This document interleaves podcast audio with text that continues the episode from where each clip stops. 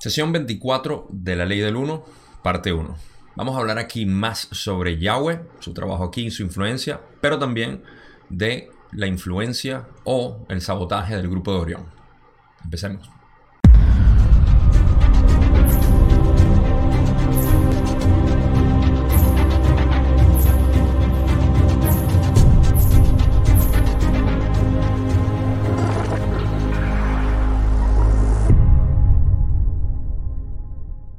Bien, en esta sesión estamos terminando lo que es la investigación de lo que ha sido el último ciclo que estamos terminando ahorita de 25.000 años y lo que fue la civilización de la Atlántida, Egipto, Suramérica. Y ahora estamos entrando en, los últimos años, que fueron hace 3.000 años más o menos, que es lo que vamos a discutir en esta parte. Y con eso, al final de la sesión, en la parte 2, vamos a hablar de lo que es el contacto de 1950. Vamos a dejar esa información para el próximo video, pero por ahora es importante saber que estamos concluyendo lo que es esa información que Don estaba buscando desde la sesión 19, cuando empezó a preguntar sobre lo que era la transición entre segunda y tercera densidad, y lo que empezó el ciclo maestro de 75.000 años en ese sentido. Entonces, esta sesión como tal va a llevar eh, a cabo esas últimas partes y luego va a entrar en lo que es el final de la sesión, hablando sobre lo que es relevante ahorita en donde estamos y una eh, conclusión que haré en esa segunda parte terminando eso. Pero esta nos vamos a concentrar exclusivamente en lo que es la información de Yahweh. Una vez más, creo que esta es la última vez que hablamos en esta serie sobre Yahweh eh, de esta manera o a esta profundidad y del grupo de Orión también eh, en este sentido. Vamos a seguir hablando del grupo de Orión, pero en, esta parte del, eh, del, conflicto, si pudiéramos llamarlo así, entre Yahweh y el grupo de Orión. Ahora, em, un dato interesante y casualmente lo estoy pensando y lo estoy haciendo, es que en esta sesión eh, Carla se sentía un poco congestionada y como ya saben, ella estaba en un trance absoluto. Y Don quiso, bueno, todos en realidad quisieron eh, crear la posibilidad de Ra toser por ellas para eh, aclarar un poco eh, sus vías respiratorias. Y por eso hay varias partes en... van a ver que las, las preguntas saltan de la 4 a la 6 o de la 6 a la 8 y así. Hay algunas partes donde Don simplemente dice, puedes hacer que el instrumento tosa o luego de que el instrumento tosa y eso se toma dentro de la numeración que hizo Toby Willock para la reescuchada del material que es el que yo utilizo.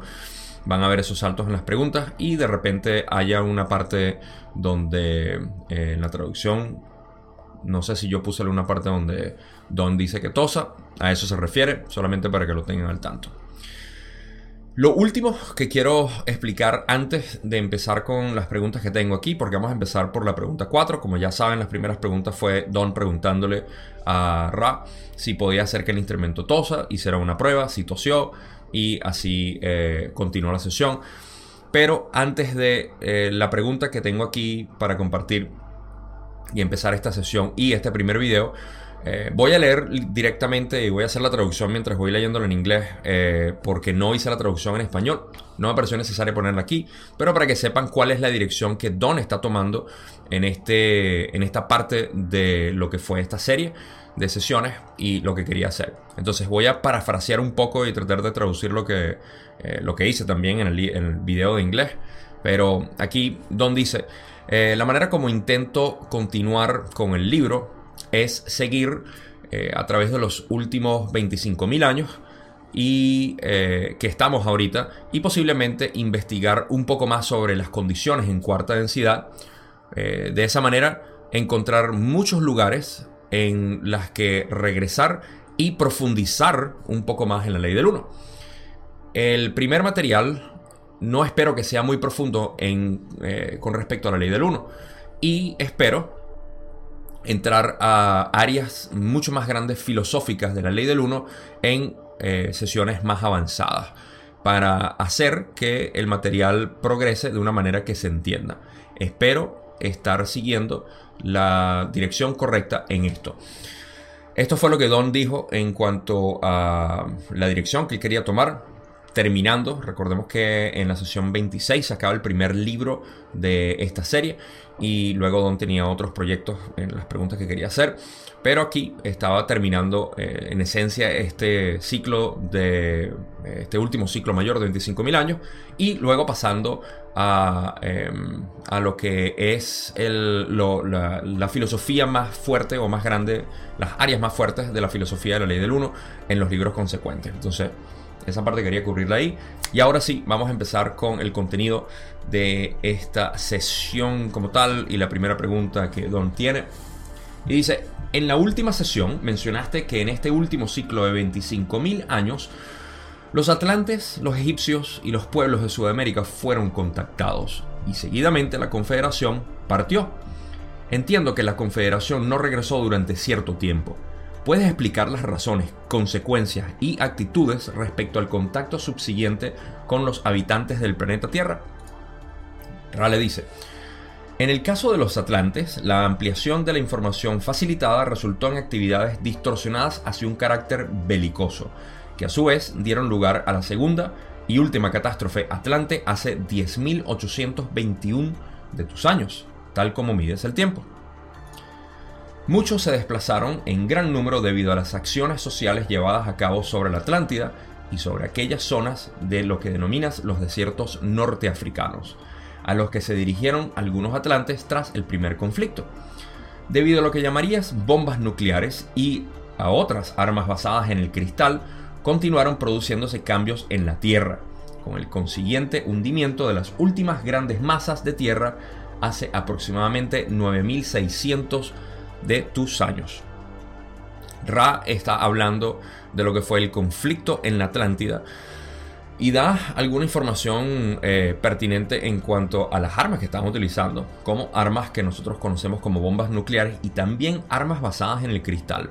Sabemos que los de la Atlántida tenían una tecnología muy avanzada en términos de cristales y eh, por otras fuentes como Drúmbalo, eh, que explica cómo fue estructurada la sociedad en términos de energía masculina y femenina, los cuatro cuadrantes que existían y cómo utilizaban esta tecnología para poder eh, eh, crear eh, elementos energéticos en realidad o maquinaria energética que pudiera canalizar una energía que ni ellos mismos podían manipular de una manera razonable y por eso es que en muchos casos causaron muchas de estas catástrofes pero más que todo sobre la actitud belicosa que tenían de guerra y actitudes como tal.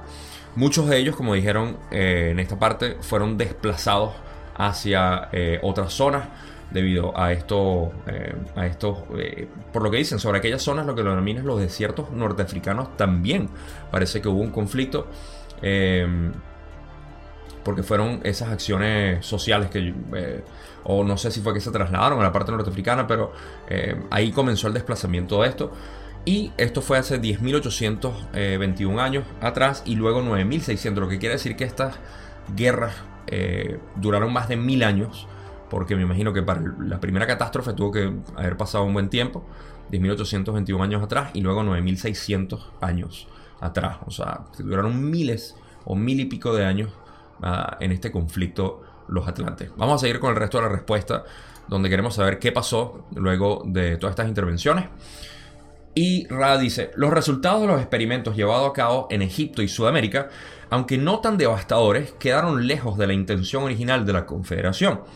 Era evidente, no solo para nosotros, sino también para el Consejo y para los guardianes, que nuestros métodos no eran los adecuados para esta esfera particular. Ah, esta parte cada vez que la leo me, causa gracia, porque, bueno, primero vamos a cubrir eh, lo que dice y después paso a lo que me da gracia por eh, mi propia manera de percibir lo que es esta realidad o esta ilusión. Y aquí puede ser un poco emocional para algunas personas, pero hey, tengo que expresar lo que siento. Primero, eh, los resultados de los experimentos llevados a cabo, ya sabemos que en Egipto y en Sudamérica fueron eh, corrompidos de alguna manera. Y fueron distorsionados hacia la búsqueda del poder y también eh, distorsiones en cuanto a la religión que se creó en base a esto. Así que sabemos que fue contrario a lo que la Confederación quería. Y eh, la parte que, me causa la gracia es que dicen que era evidente que no solo para nosotros, sino para el Consejo, que nuestros métodos no eran los adecuados para esta esfera particular. Luego de haber causado el... Eh, pero no como culpabilidad, sino por haber dado esa información sobre lo que fueron eh, los Atlantes y los efectos que causaron. También, bueno, las distorsiones que ocurrieron en Sudamérica se dieron cuenta de que eh, sus métodos no eran los, particulares. Ya sabemos que ellos inocentemente utilizaron aquellos, eh, aquellas intervenciones que fueron útiles para ellos cuando estaban en tercera densidad. Y bueno, ingenuamente lo utilizaron aquí sin saber el potencial destructivo que tenemos nosotros los humanos. Entonces ahí es donde me causa la primera gracia. Pero más allá y un poco más profundo es aquel, aquella noción que tenemos de que eh, eh, a veces sentimos como que nosotros los humanos eh, somos, el, somos lo peor, somos el desastre, somos lo que no podemos, ah, los humanos no podemos, somos, estamos perdidos, básicamente es lo que la gente dice. Y yo ciertamente lo he pensado, pero de manera jocosa lo veo porque al final no importa lo que hayamos hecho o si eh, puede evocar esa sensación de vergüenza por nosotros los humanos haber causado todo esto y porque somos nosotros mismos, no es que nosotros nacimos ahorita, hey, no tenemos nada que ver, fuimos nosotros mismos los que lo causamos, al menos yo me siento identificado con lo que ha sucedido por alguna razón, quizá en alguna de mis vidas pasadas, eh, irrelevante de todos modos, pero eh, eh, a veces sentimos como que nosotros estamos perdidos. Pero si nos ponemos a pensar, en realidad esto no es más que un campo de entrenamiento. Esto es una, una ilusión y no realmente el universo. Nuestro cuerpo energético no, no está aquí como tal. lo que estamos experimentando es este cuerpo ilusorio físico que nos hace sentir como que estamos aquí y al final de todo esto todos somos amigos en sexta, todos nos entendemos, todos nos, eh, nos reímos de todo lo que está sucediendo y programamos nuevas experiencias y nuevos experimentos en otros lugares para seguir experimentando la creación. Y esa es la parte donde realmente me da risa, porque si se dan cuenta, la risa no es más que la, eh, la conexión que hacemos al final de una historia y decimos, ok, ahora lo entiendo. Y me parece que eso es lo que a, lo que al final deberíamos llegar con toda esta información. No deberíamos tomarnos tan serios. No deberíamos tomar la humanidad tan seria. Creo que cambiaría mucho el mundo si fuéramos así. Pero bueno, esa es mi especulación, lo que quería expresar. Y vamos a continuar con el, material relevante a lo que es la pregunta que continúa respondiendo. Por último dice, por consiguiente, nuestra actitud fue de precaución, observación y constantes intentos de descubrir creativamente métodos por los cuales o por los que el contacto realizado por nuestras entidades pudiera ser de servicio con la mínima distorsión y, sobre todo, con la mínima posibilidad de convertirse en perversiones o antítesis de nuestra intención al compartir información. Esto lo conocemos como los contactos subsecuentes que hicieron no viniendo directamente encarnando y dando la información de la manera como lo hicieron, sino como ya vamos a explorar ahorita en la intervención de Yahweh una vez más, el grupo de Orión y eh, ese tipo de contacto como tal, el cual también fue eh, pervertido. una vez más, los humanos somos muy particulares. Eh, pero vamos a entrar en eso ahorita y luego el refinado al cual estamos ahorita, que espero que yo no esté distorsionando en mi trabajo, eh, así como otras personas que hablan de la ley de la uno ahorita, porque creo que en ese, en ese caso no sé qué va a hacer la confederación, pero este es, último, este es uno de los últimos contactos que están haciendo. Y vamos a entrar a eso. En eso, en realidad, al final de la sesión 24, no en este video, sino en el próximo, pero por aquí vamos a seguir hablando de la historia. En cuanto a hace 10.000 eh, años atrás, ya estamos terminando, y ahora vamos a hablar sobre aproximadamente 3.000 años atrás. Don continúa y dice, entonces supongo que la Confederación se mantuvo alejada de la Tierra durante un periodo de tiempo. ¿Qué condición fue la que creó el siguiente contacto de la Confederación? Ra dice, hace aproximadamente 3600 de tus años eh, en tu pasado, en la forma en que mides el tiempo, hubo una afluencia de los del grupo de Orión, como los denominas. debido a las crecientes influencias negativas sobre las distorsiones de pensamiento y de acción, pudieron comenzar su tarea con aquellos cuya percepción desde los tiempos antiguos, como podrías decir, era la de sentirse especiales y diferentes. Recuerden que hace 3600 años fue cuando hubo el contacto de Orión, que ya hemos hablado en sesiones anteriores. Vayan a verlo si no lo han hecho. Creo que es en la sesión 16 donde hablamos eh, en buena medida sobre eso, pero hay otras como la sesión 18 donde también hablamos del grupo de Orión y de Yahweh que vamos a hablar ahorita. Así que eh, si quieren eh, o si les interesa este tema, vayan a esas otras sesiones donde también se habló de eso. Em, las influencias en ese entonces eran fuertes llamando el grupo de Orión y eso es todo lo que quería mencionar aquí, pero traerlos a esa... a ese tema que ya hemos tocado antes, que es Yahweh y el grupo de Orión como tal.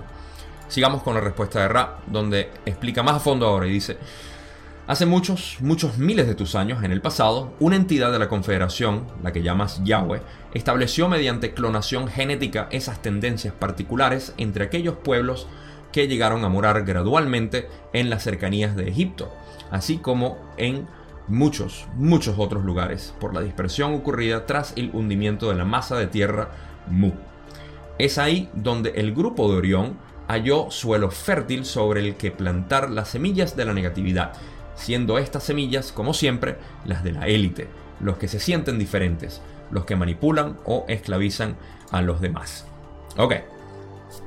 Muy importante notar cómo Ra menciona o introduce a Yahweh en esto, de la manera como lo dice en muchos, muchos miles de tus años. No sé por qué lo dijo así, quizá hubiese sido más productivo decirnos cada más o menos cuántos años o hace cuántos años, porque sabemos que Yahweh fue la entidad o el complejo de memoria social que trajo a los de Marte para la Tierra.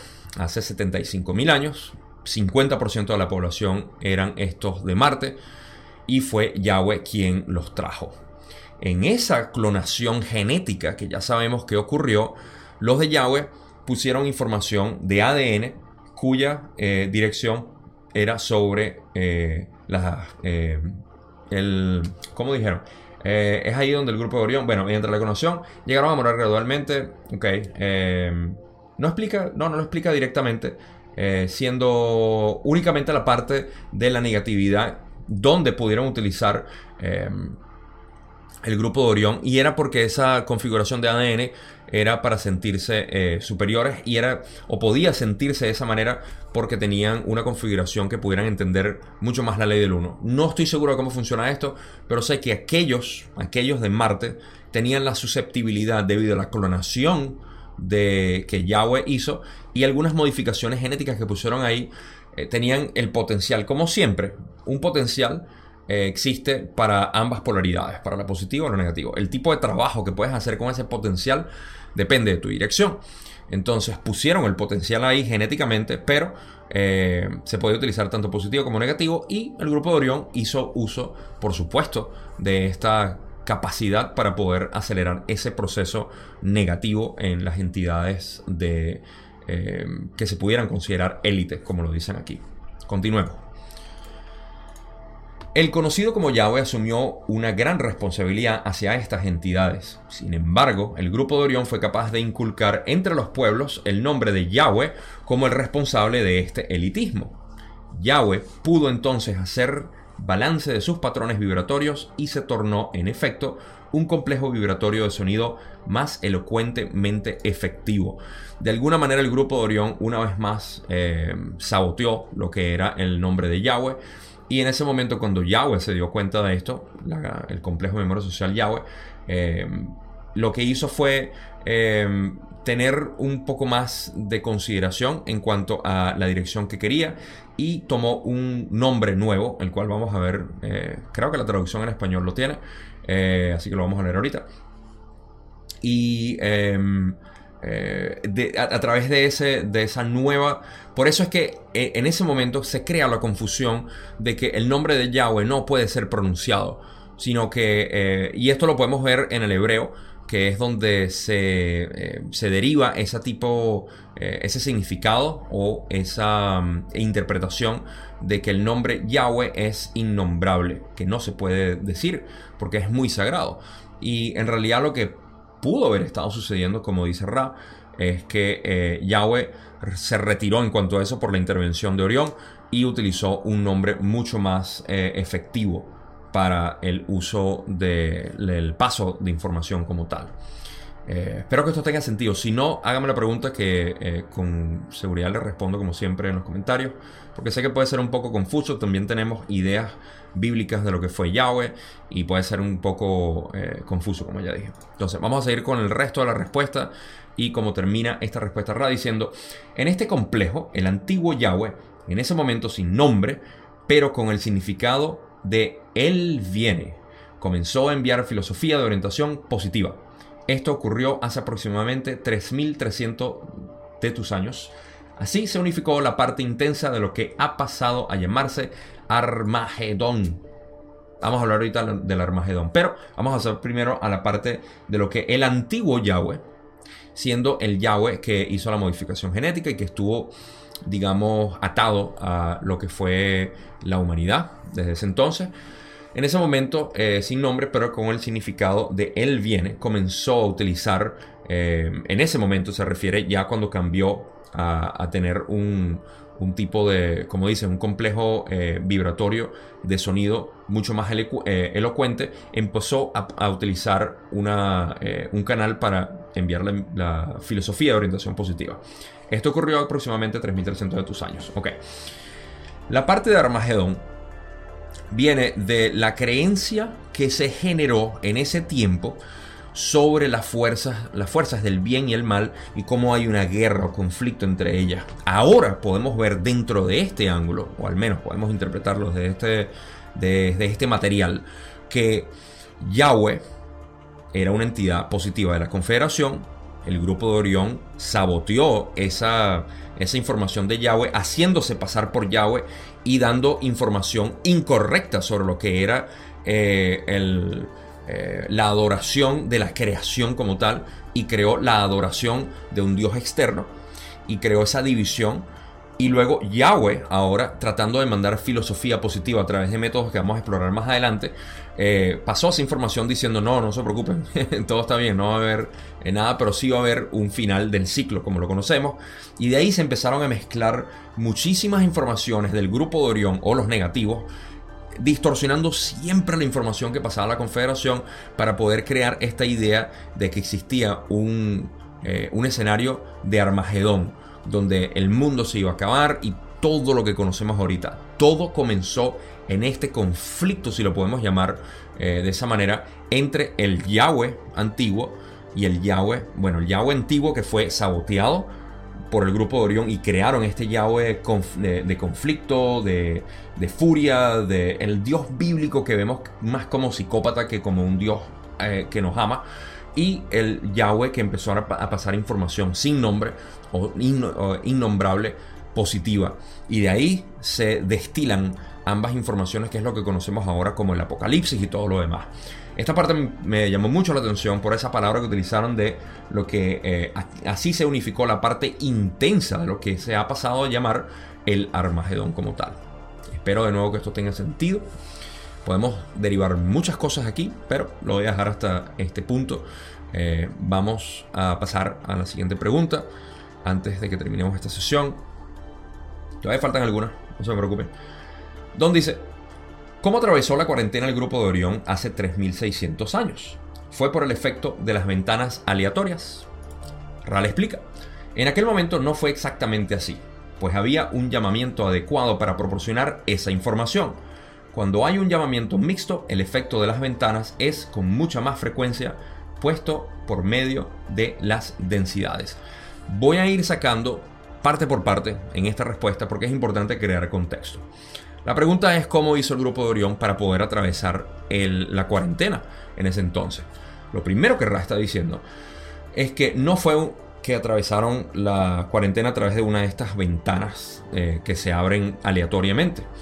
Eh, dicen que había un llamamiento adecuado para este tipo de información. En pocas palabras, los humanos estaban pidiendo información negativa. Cuando hay un llamamiento mixto, en este caso algunas entidades negativas que quieren esta información y muchas entidades positivas que quieren información positiva, el efecto de las ventanas es con mucha más frecuencia puesto en marcha por medio de las densidades. Lo que quiere decir a mi parecer, que las densidades son las que, de alguna manera, dentro del mecanismo que causan estas ventanas aleatorias, las causan. Y no precisamente algo de polaridad eh, específica que causa las ventanas por las cuales ciertas entidades o complejos de memoria social puedan entrar a eso. Puede ser un poco complicado visualizarlo de esa manera, pero así es como lo veo yo. Eh, y en realidad tiene que ver con lo que vamos a seguir eh, viendo en la respuesta. En la respuesta de Round dice, en este caso, digamos que la cuarentena no fue vigilada tan de cerca, pues debido a la falta de una fuerte polaridad, las ventanas tenían que ser muy débiles para poder ser atravesadas. A medida que se aproxima tu cosecha, las fuerzas de lo que llamarías luz trabajan en función de su llamada. Los de Orión trabajan únicamente según el llamamiento que reciben, que en realidad no es tan significativo. Este es el tipo de información que a mí me presta para especular o visualizar cómo funciona eh, la cuarentena y las ventanas que se pueden abrir dependiendo de la polaridad del planeta o el llamado del planeta en general, porque todo esto parece ser factores que afectan la cuarentena. No es que sea muy importante ahorita, eh, por lo que ya dicen que en realidad funcionan mucho más ahora, mientras se aproxima la, cosecha, eh, trabajan más en función a la llamada de la humanidad en este caso. Entonces, para ver el mecanismo como tal, lo que vemos es que eh, diciendo que la cuarentena no fue vigilada tan de cerca porque debido a, una, a la falta de una fuerte polaridad, lo que quiere decir que el planeta no estaba polarizado muy fuerte hacia algún lado, las ventanas tenían que ser muy débiles para ser atravesadas. Lo que quiere decir que eh, las ventanas de por sí que se podían abrir tenían que ser muy débiles para poder ser atravesadas, pero por la falta de polarización era suficiente la cuarentena que tenían marcada. Porque ya nos estamos acercando a ese punto en el que la cosecha viene, parece que el llamado tiende a ser más importante que la polarización general del planeta. Y ese llamado es lo que permite que se abran, digamos, las posibilidades para que se influya o se cause eh, o cause la influencia de lo que se está pidiendo en ese momento. Y bueno, dicen que el grupo de Orión trabaja únicamente según el llamamiento que reciben, lo cual es completamente válido. Y como en ese entonces lo estaban recibiendo, recibieron, por supuesto, aquí su filosofía negativa. Ok, pasemos a la última parte de esta respuesta, donde Ra dice: Por ello, debido al mecanismo de potenciación o de los cuadrados, eh, existe mucha resistencia a la penetración.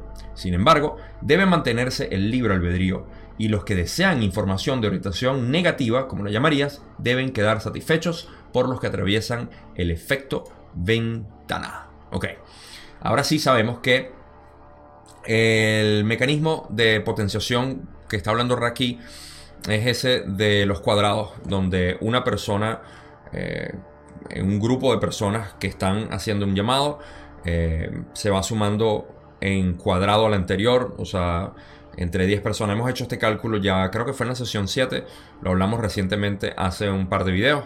Eh, los vínculos están por ahí en ese video.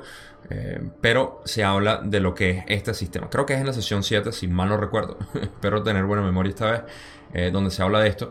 Y quiere decir que una, un grupo de personas haciendo un llamado potencian enormemente. Mientras más hay, más se potencia este llamado. Esto es visible también con el efecto Maharishi o el efecto de meditación, donde miles de personas meditando pueden reducir el crimen, eh, las acciones belicosas o eh, agresivas en contra de otros, robos, delitos, etc., por el simple efecto de la meditación. No expando mucho más en eso, pero eh, en este caso lo que está ocurriendo es que había una resistencia muy fuerte de parte de la gente positiva que estaba buscando este tipo de información y de aquellos negativos. Entonces, eh, a pesar de que había una gran resistencia, aquellas personas que estaban pidiendo la filosofía negativa tenían que ser satisfechos y por eso eh, se, ah, se, abrieron, digamos, ese efecto ventana que permitió esa información pasada por el grupo de Orión. Ahora pasamos a la próxima pregunta, donde Don dice, entonces Yahweh en un intento por corregir lo que podría llamar un error, sé que no quieres llamarlo así, comenzó a difundir hace 3.300 años una filosofía positiva. Fueron inculcadas las eh, filosofías de Orión y de Yahweh telepáticamente o se emplearon otras técnicas. Ra explica, se emplearon otras dos técnicas. Una por la entidad que ya no se llamaba Yahweh, que seguía considerando que si podía elevar a las entidades superiores a las fuerzas negativas, dichas entidades podrían difundir la ley del uno. Así, esta entidad, Yo E Sin tomó forma entre ustedes como ser encarnado y se reprodujo según la forma reproductiva habitual de tus complejos físicos, dando nacimiento a una generación de seres muchos más grandes, los llamados Anak. Ok, ¿qué pasó? En la primera de las técnicas que utilizaron fue que Yahweh, habiendo creado esta eh, configuración genética en la humanidad, ahora mucho más eh, eh, difundida y mezclada entre estos grupos, utilizó eso para venir a encarnar aquí físicamente, como lo hicieron, no como se manifestó Ra elegantemente, emergiendo de la nada. Eh, vinieron físicamente y eh, básicamente crearon reproducción sexual con las entidades que estaban aquí, dando lugar a algo que hablamos ya en la sesión 18, los cuerpos eh, o complejos cuerpos mucho más grandes y mucho más poderosos en ese sentido que pudieran entender más la ley del uno. Estos Anak que llaman suenan mucho a los Anunnaki y no quiero abrir ese agujero de conejo que es bastante complejo porque hay tantas interpretaciones de lo que son los Anunnaki, pero están muy muy cerca en cuanto a la época y tiene que ver con eso. En cualquier caso, según el material de Ra, sabemos que los Anak, muy cerca de los Anunnaki, y de nuevo no quiero entrar en ese tema, eh, Suena mucho a los gigantes que, bueno, también conocemos en la Biblia, que se refieren así. Son los gigantes que crearon. Y la intención originalmente fue la de utilizar, como siempre, la Confederación tan ingenua, eh, intentaron utilizar estos cuerpos para poder eh, diseminar. Como ellos dicen, me gusta la palabra que utilizan. Vamos a leerlo otra vez. Se emplearon dos técnicas. Nada. Ok. Em, que seguía considerando que sí, que sí podía, si podía elevar a las entidades superiores a las fuerzas negativas dichas entidades podrían difundir la ley del 1. Como tratando de, utilizarlo, bueno, ya sabemos lo que Orión hizo en ese caso, utilizaron esa misma modificación genética para sus propios beneficios y lo lograron eh, perfectamente. Así que bueno, aquí tenemos un poco de información de lo que fueron estos gigantes en la tierra que hablan la Biblia, los Anunnakis también, que parece ser los mismos Anak, y la intención que Ra dice que el grupo de Yahweh quiso hacer, que era simplemente de difundir más la ley del uno de una mejor manera, pero pero mal utilizados como siempre. Bueno, ¿qué podemos hacer? Parte final de la respuesta, eh, antes de que entremos a la última pregunta. Y dice, el otro método que se utilizó para conseguir un mayor efecto en este escenario, como dirías, fue la forma pensamiento, tal como la que utilizamos a menudo entre tus pueblos para sugerir lo misterioso o lo sublime. Quizá estén familiarizados con algunas de esas apariciones. Y aquí estamos hablando de las apariciones que nosotros conocemos como fantasmas o de repente visiones, eh, ilusiones, em, em, apariciones en los cielos. Todo esto que hemos visto, ah, eh, sobre todo en, el siglo XX, ahorita eh, de repente escasean un poco. Parece que en el año 2000 o en este siglo XXI han estado utilizando más la, la impresión telepática a través de sueños, a través de aquellas personas que están cristalizándose hasta cierto punto le manden información de esa manera y no han estado muy involucrados físicamente o en apariciones, pero que las que siguieron son aquellas que en aquel momento estaban eh, haciendo. Hay una aparición muy, eh, muy clásica que creo que fue en a principios, en los años 20 del siglo XX, 1920, 1910 por ahí que creo que es conocida como la, aparición de Nuestra Señora de Fátima en Portugal. Y fue una aparición extraterrestre, por supuesto, o un... Eh, no me gusta mucho la palabra extraterrestre, vamos a ver que la voy a ir sustituyendo con entidades eh, interdimensionales. Pero eh, es muy fascinante. Si consigo algo, voy a hacer una nota ahorita y lo pongo en, en la descripción para que la vayan a ver o eh, aprenden un poco sobre eso. Y eh, si les interesa por supuesto. Pero ese es el tipo de apariciones que se están refiriendo aquí.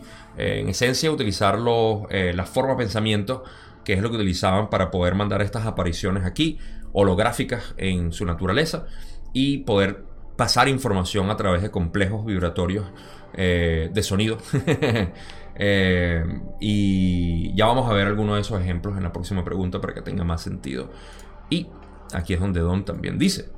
Puede citar algunas de ellas luego de hacer que el instrumento tosa. Recuerda que Carla, está en esta sesión un poquito congestionada. Luego de que tose. Eh, no sé por qué tuve que pasar aquí a la imagen mía. Me provocó toser también. Ok, pasando a eso, eh, Ra dice, esa es una información que puedes descubrir. Sin embargo, vamos a mostrar brevemente el camino indicando la denominada rueda dentro de otra rueda y el querubín con ojos en vela. O la traducción más adecuada, eh, ojos en vela. No sé si lo explica para, eh, al menos para yo, mi español. En inglés era sleepless eye, quiere decir que es como un ojo que no se cierra nunca. Eh, supongo que sí, se puede entender ojos en vela como que no se cierra. En cualquier caso, el querubín en vela se refiere a un cántico o a una especie de cancioncilla que se utilizaba eh, en los cantos eucarísticos, si mal no recuerdo. Es la referencia que hacen. No sé cuál es el trasfondo de eso, pero sé que viene de ahí. Tiene sentido que haya utilizado estas dos referencias. Ya vamos a entrar en la otra, de la rueda dentro de otra rueda, eh, por las creencias cristianas de Carla. Y lo de la rueda dentro de otra rueda se refiere a la visión de Ezequiel, la cual eh, puede. También les voy a dejar eh, un vínculo aquí para que la vayan a leer si les interesa. Pero tiene que ver con una visión que Ezequiel tuvo. Como pueden ver en esta imagen, esta es la clásica donde se muestra la visión de Ezequiel y lo que vio. Cuando la lean va a tener más sentido también. Toda la imagen que está aquí, pueden ver la rueda dentro de la rueda y la información que se estaba pasando, eh, además de las otras, eh, los otros aspectos de la visión. En esta otra imagen también se muestra, y quise eh, ponerla aquí porque muestra más la naturaleza de lo que fue la forma de pensamiento que utilizaron para poder pasar la información, como la vio Ezequiel en ese momento. Y se muestra más la naturaleza, digamos, interdimensional o extraterrestre en esta imagen. Entonces, esa es el ese fue el tipo de información o el tipo de contacto que siguieron haciendo los de la Confederación para poder pasar esta información. Los de Orión no se quedaron atrás, pero eso es parte de la, eh, del siguiente video donde vamos a hablar de eso y donde culminamos al fin esta sesión 24, pero sobre todo eh, la parte de lo que es la historia que lleva al contacto de 1950 que es a lo que quería llegar yo aquí. Ok, ahora, conclusiones en todo esto. Me interesa eh, no solamente hablar sobre lo que es eh, la historia de lo que ha sido, bueno, Egipto, Sudamérica, todo lo, todo lo que podemos aprender de la naturaleza humana en ese sentido y a lo que hemos llegado. Eh, podemos recapitular todo eso con, con mucho que sacar, por supuesto. Pero la parte que me llama la atención en realidad es hacer lo siguiente, lo cual vamos a solapar en, la próxima, en el próximo video, es la información que se está dando desde, desde hace miles de años por parte de la Confederación, es aquella de la ley del 1. Tanto que han venido y creado, eh, nos han dado tecnología muy avanzada y se está repitiendo una vez más con toda la tecnología que nos han dado ahorita. Sabemos que Einstein fue un, eh, un errante que vino a darnos esa información. Tesla fue otro, y pudiéramos enumerar una gran cantidad de otras personas que sabemos que ha venido a dar, ya sea a la Confederación o como errantes que han venido a pasar esa información aquí y se les ha eh, impresionado esta información para dárnosla. El punto es que todo esto es para nosotros utilizar eh, no solamente la información y el conocimiento, sino la tecnología para avanzar como un complejo de un complejo social, todavía no de memoria, pero poder avanzar hacia lo que se nos viene ahorita, que es básicamente el crecimiento hacia cuarta densidad, donde únicamente trabajamos con el corazón. Entonces, con toda esta información, lo importante es saber que esa ley del uno que hablamos aquí es universal. Está en todas partes y tiene que ver con nuestra propia naturaleza, que es lo que estamos redescubriendo. Se nos ha eh, limitado mucho la información en muchos aspectos. Nosotros estamos muy al tanto de eso y ahorita es el momento de nosotros buscar individualmente esa información para poder sacarla a relucir y poder nosotros eh, florecer con esa información como siga, como siga resonando con nosotros. Ahora, Eso es todo lo que tengo por, esta, eh, por este video. En la próxima sesión vamos a hablar de la culminación de lo que tengo en cuanto a, a esta intervención de la Confederación en los últimos 25.000 años y por supuesto con el contacto de 1950 que causó el resto. No me voy a adelantar esta vez. Con eso llegamos al final de este video. Gracias por ver, como siempre, eh, estos videos de la ley del 1 y los demás. Eh, en la descripción están todos los vínculos que ya les mencioné.